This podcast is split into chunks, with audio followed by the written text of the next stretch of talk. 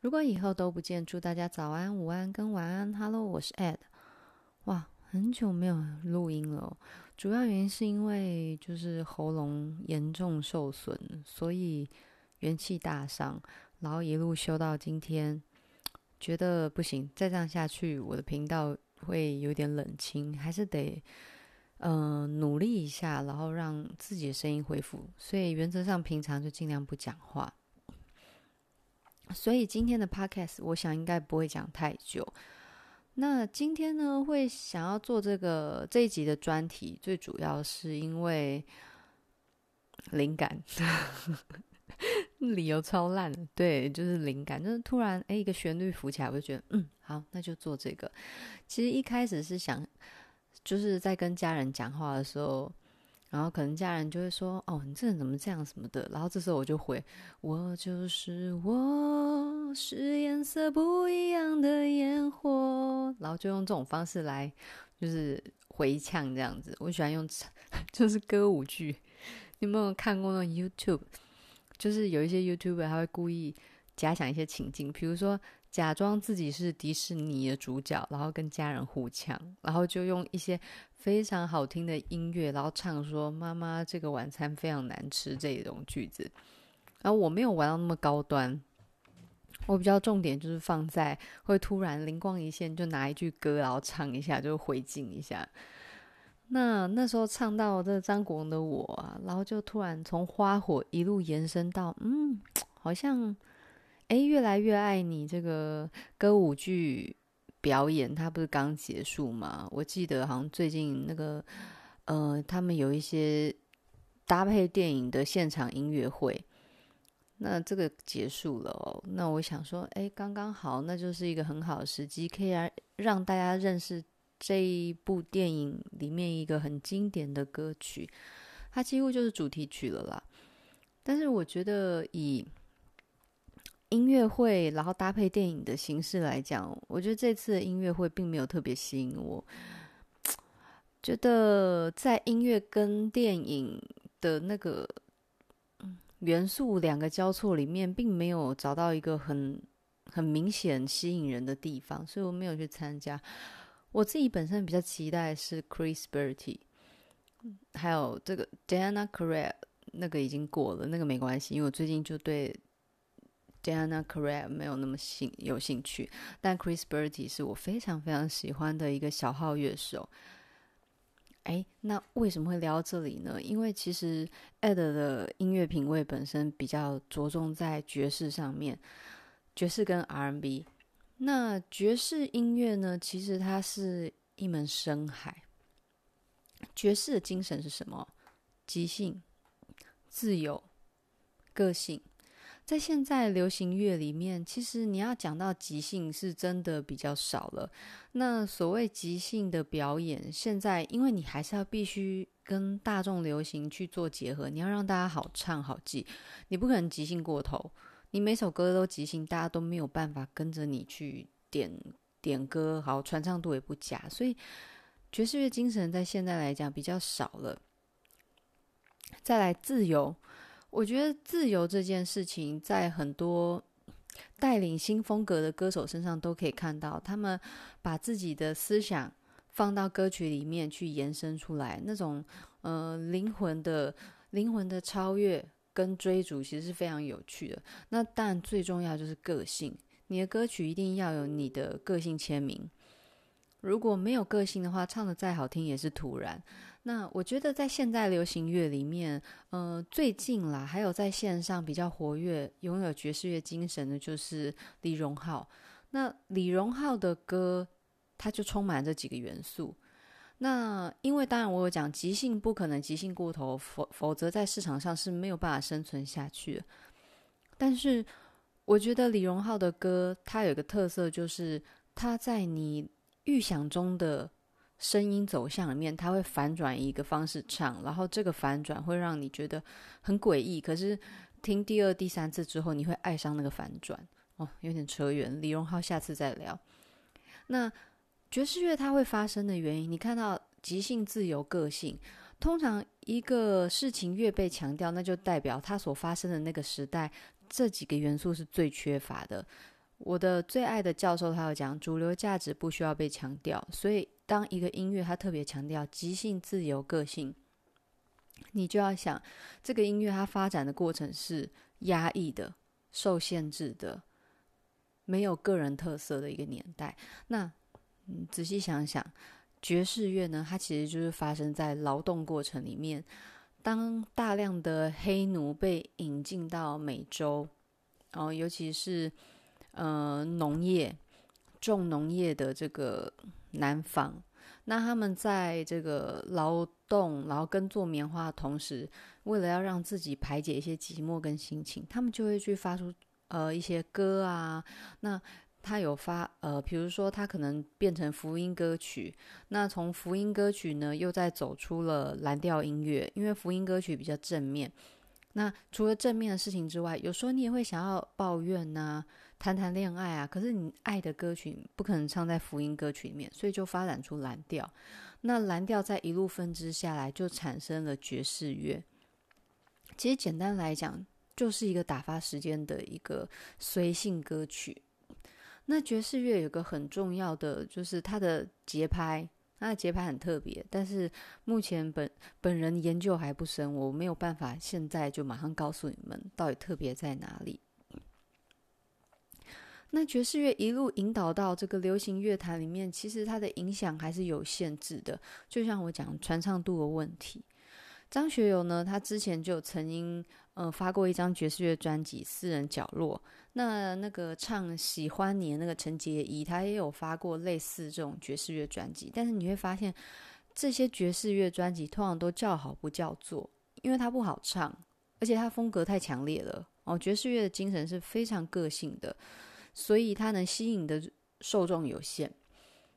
我们今天要讲这首歌的来由，电影那个《La La Land》，它就是在讲一个爵士乐手。然后跟一个舞台剧女女演员相遇的故事。那 La La Land，你可以理解那个拉拉就是唱歌的意思。那你每次讲到 La La Land，我就会想到这个木匠兄妹 Yesterday Once More，就那个副歌不是都会 Every sha la la la every was，对，大概就是这个意思。所以它是一种即兴的哼唱，一个。呃，哼唱的城市，那会让你想要歌唱的城市，它想必是拥有一定的美丽哦，跟自由度。那这首呢，它叫做呃《City of Stars》。那当时在上映的时候，你会看到一个片段，男主角吹着口哨，非常孤独的走在码头里面，唱的这一首《City of Stars》，Are you shining just for me？这首呢，它旋律非常的简单，整个布局上面也很容易理解跟被记忆。歌名就叫做《繁星之城》，五光十色的城市。那这个光到底来自何方？是唱歌者本身，还是相遇的那个人？还是当我们两个相遇的时候，才会有那个光？它的整个走向很像是两个追梦人相遇又分离的故事，但是同时它也呈现了现在在都会男女里面很容易发生的爱情故事。关于讲爱的故事，从来都不会嫌少，因为六十亿人口的阶层沉下来，到底有多少个可能会发生的爱情，我们都没有办法理理解跟预测。更精确的来讲，爱情，它是此时此地发生的事，而不是此时此地被创造的事情。它只能被发生，而不能被创造。所以每一段爱，它都是一个绝无仅有的、不能再被复制的一个美好作品。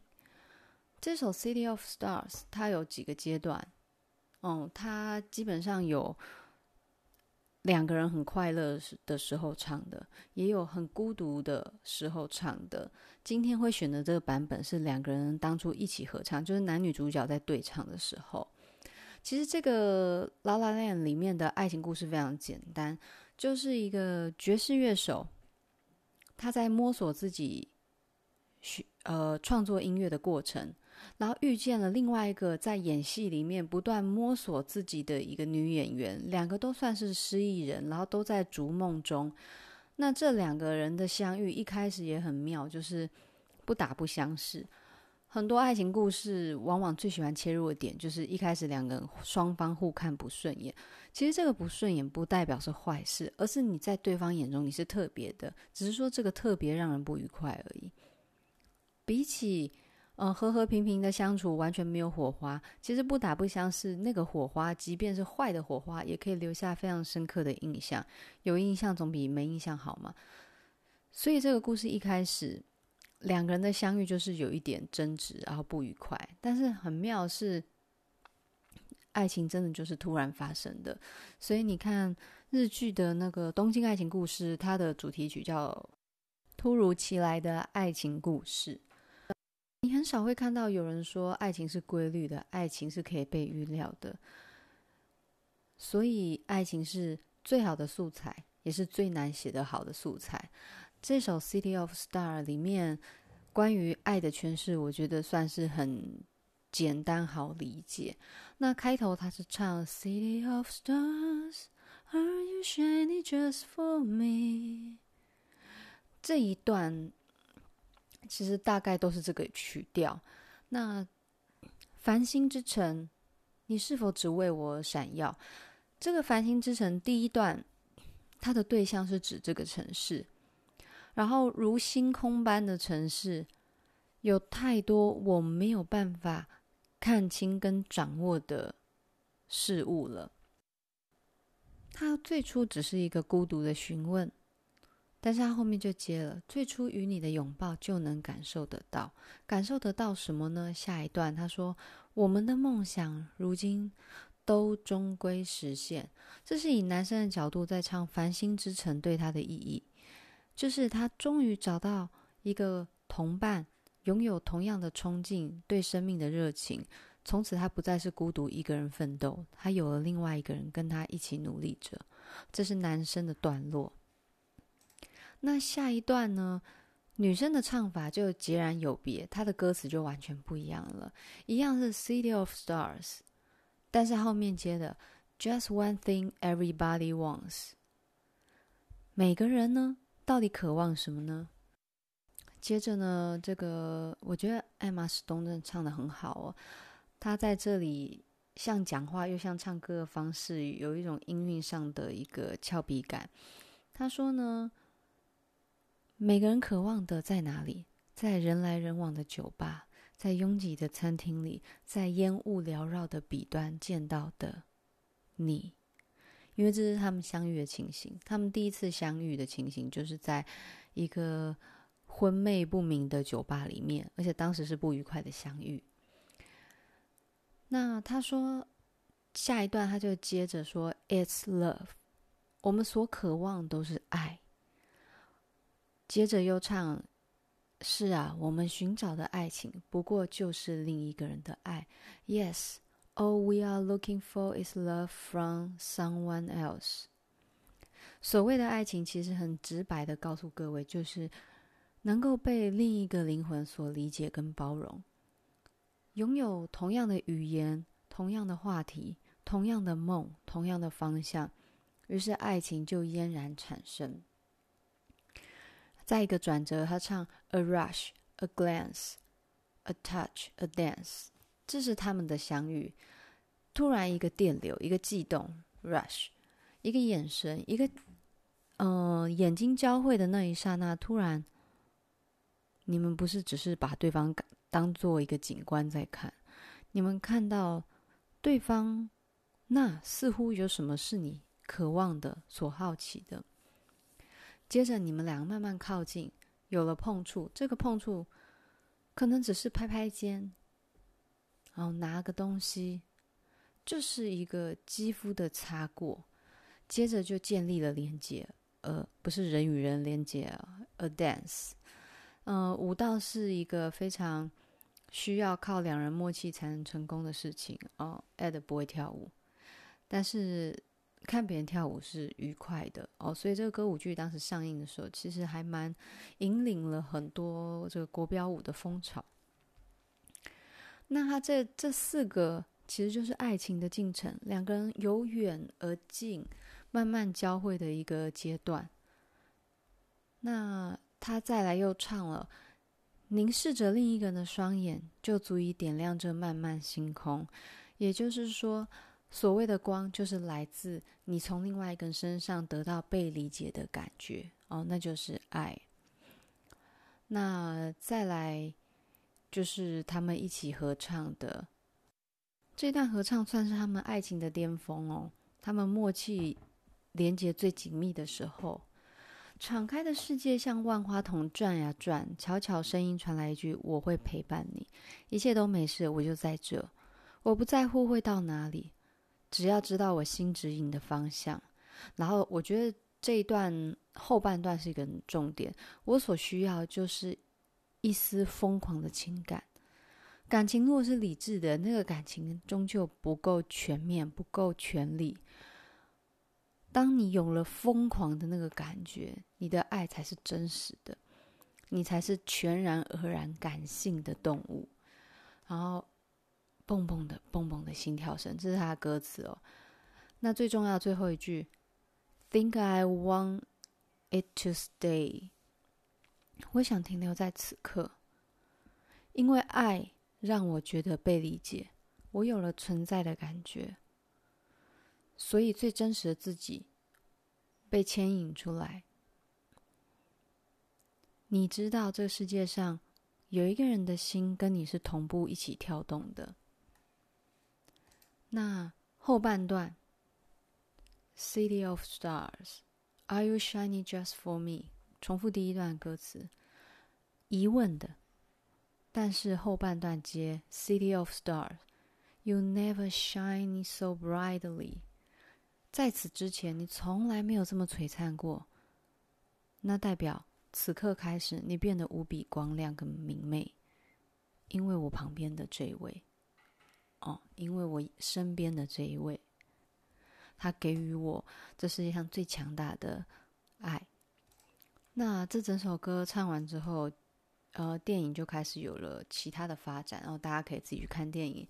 那虽然它它里面有一种比较童话的感觉，可是它终究有一些元素，还是把现代男女在谈恋爱会遇到的价值观的冲突、成长的过程对爱情造成的影响，都呈现的算是蛮典型的。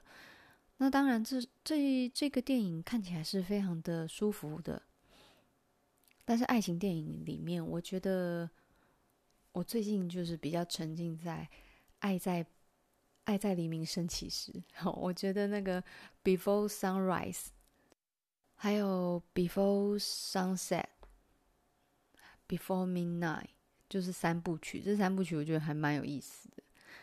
如果他只有停在第一部《Before Sunrise》，它就是一个纯爱电影；到了《Sunset》，它就是一个童话电影；可是到了《Midnight》，它就是一个真实世界的电影，很有意思。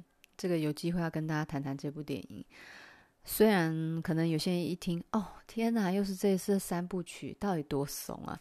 可是你不得不承认，伊森霍克真的是超会演。伊森霍克演什么像什么，我真的傻眼，因为我之前看到他演另外一部电影，我完全没有想过那会是他。他演什么像什么？他演呃，他演那种脾气暴躁人，演的也是真的很像，我都不知道是不是本色演出诶。然后他之前还有呃，他之前我记得他有演这个很传奇知名的爵士小号手 Chet Baker，哦，真的太传奇了。我以前在听爵士乐的时候，我都非常喜欢萨克斯风的声音。一直到很后来，我发现，在那个爵士乐里面，有一个管乐的声音特别的呜咽，很像哭泣的声音。我才发现，嗯，原来小号它的声音比萨克斯风来讲更有这种哀凄感。所以后来我就开始很痴迷去找小号手。那这个 Chet Baker 他就是一个很强的小号手，但他强是强在他。人生际遇非常的传奇。好，那今天呢，这部微爵士电影啊，我觉得越来越爱你，它并不能称为一个爵士音乐哦，因为它里面的呃旋律整齐度太高了，爵士乐不会长这样，爵士乐没有办法让你预期它要怎么走。那再来是这部电影着重的地方比较不是爵士乐，所以如果你是喜欢爵士乐，去看这部电影，我想比较不适合。但是如果你是想要感受一下这个音乐歌舞所带来的这种满足跟幸福感，这是这一部电影算是很好入门的。那如果你看完对于歌剧哦音乐剧是有兴趣，你可以看《钟楼怪人》，法国的哦。呃，法国的钟楼怪人那个音乐就是真的是音乐性超强。今天比较多闲聊，原因是因为喉咙真的蛮吃力，可是有太多话想跟大家说了，那所以就用这首《City of Star》，然后跟大家打个招呼，然后希望大家不要忘记这个呃小小天地哦，这个我刚开始耕耘的小小天地。下次见啦，拜拜。